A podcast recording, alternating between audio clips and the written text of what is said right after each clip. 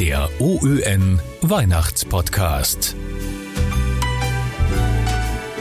Heute O stille Zeit, ein Gedicht von Carina Luca aus Linz, gelesen von Kabarettist Günther Leiner.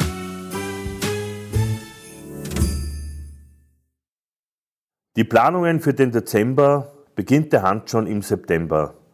Obwohl er eh schon Pensionist und in dem Zustand glücklich ist, macht ihm die schöne Weihnachtszeit enorm viel Stress und doch auch Freude.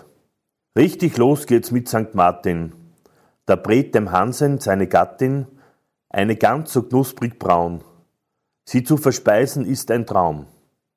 Kaum ist die fette Gans verdaut, wird schon der Bundstand aufgebaut von des Ortes Kaufmannschaft. Der Hans, der hilft mit ganzer Kraft. Zwischendurch folgt Jagd auf Jagd. Der Hans steht auf, bevor es tagt. Heim kehrt er dann zur Gattin lieb, als letzter stets vom Schlüsseltrieb. Schon nahet flott die stillste Zeit, der Hans kennt keine Müdigkeit. Adventkranz binden, Mistel schneiden, Müßiggang tut er vermeiden. Keks ausstechen, Teig auswalken, die Köstlichkeiten biegen Balken. Und gibt die Gattin endlich Ruh, der Hans, der tut kein Auge zu. Feier folgt auf Weihnachtsfeier, es war nie so viel wie heuer. Bei Jägern, Bauern, Molkerei, immer ist der Hans dabei. Der Nicolo im Kinderhort, den spielt der Hans mit sanftem Wort, und auch im Altenpflegeheim kehrt er als weiser Bischof ein. Christkindl merkte nah und fern, besucht er seine Frau so gern. Nach München, Regensburg, Berlin fährt sie mit viel Begeisterung hin.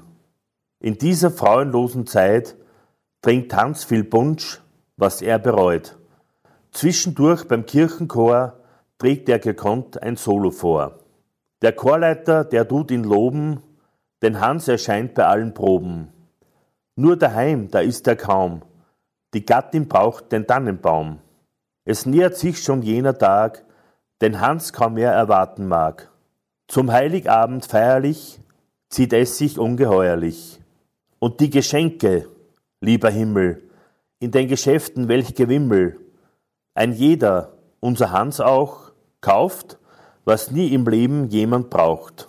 Noch schnell die Kirche dekorieren, die Christbäume positionieren. Am Schluss kommt noch die alte Krippe, beim Seitenaltar in die Mitte. Der Hans geht heim zum Duschen föhnen und sich zum langsam dran gewöhnen, dass die ganze Hetzerei demnächst endgültig ist vorbei. Erschöpft legt er sich selig nieder, kehrt aus dem Träumeland nicht wieder. Am Christtag wird er schließlich munter, denn er fällt vom Sofa runter. Die Gattin schaut ihn kritisch an. Hansel, hast du was getan? Der Hans, der merkt mit blankem Graus, Weihnachten fiel diesmal aus.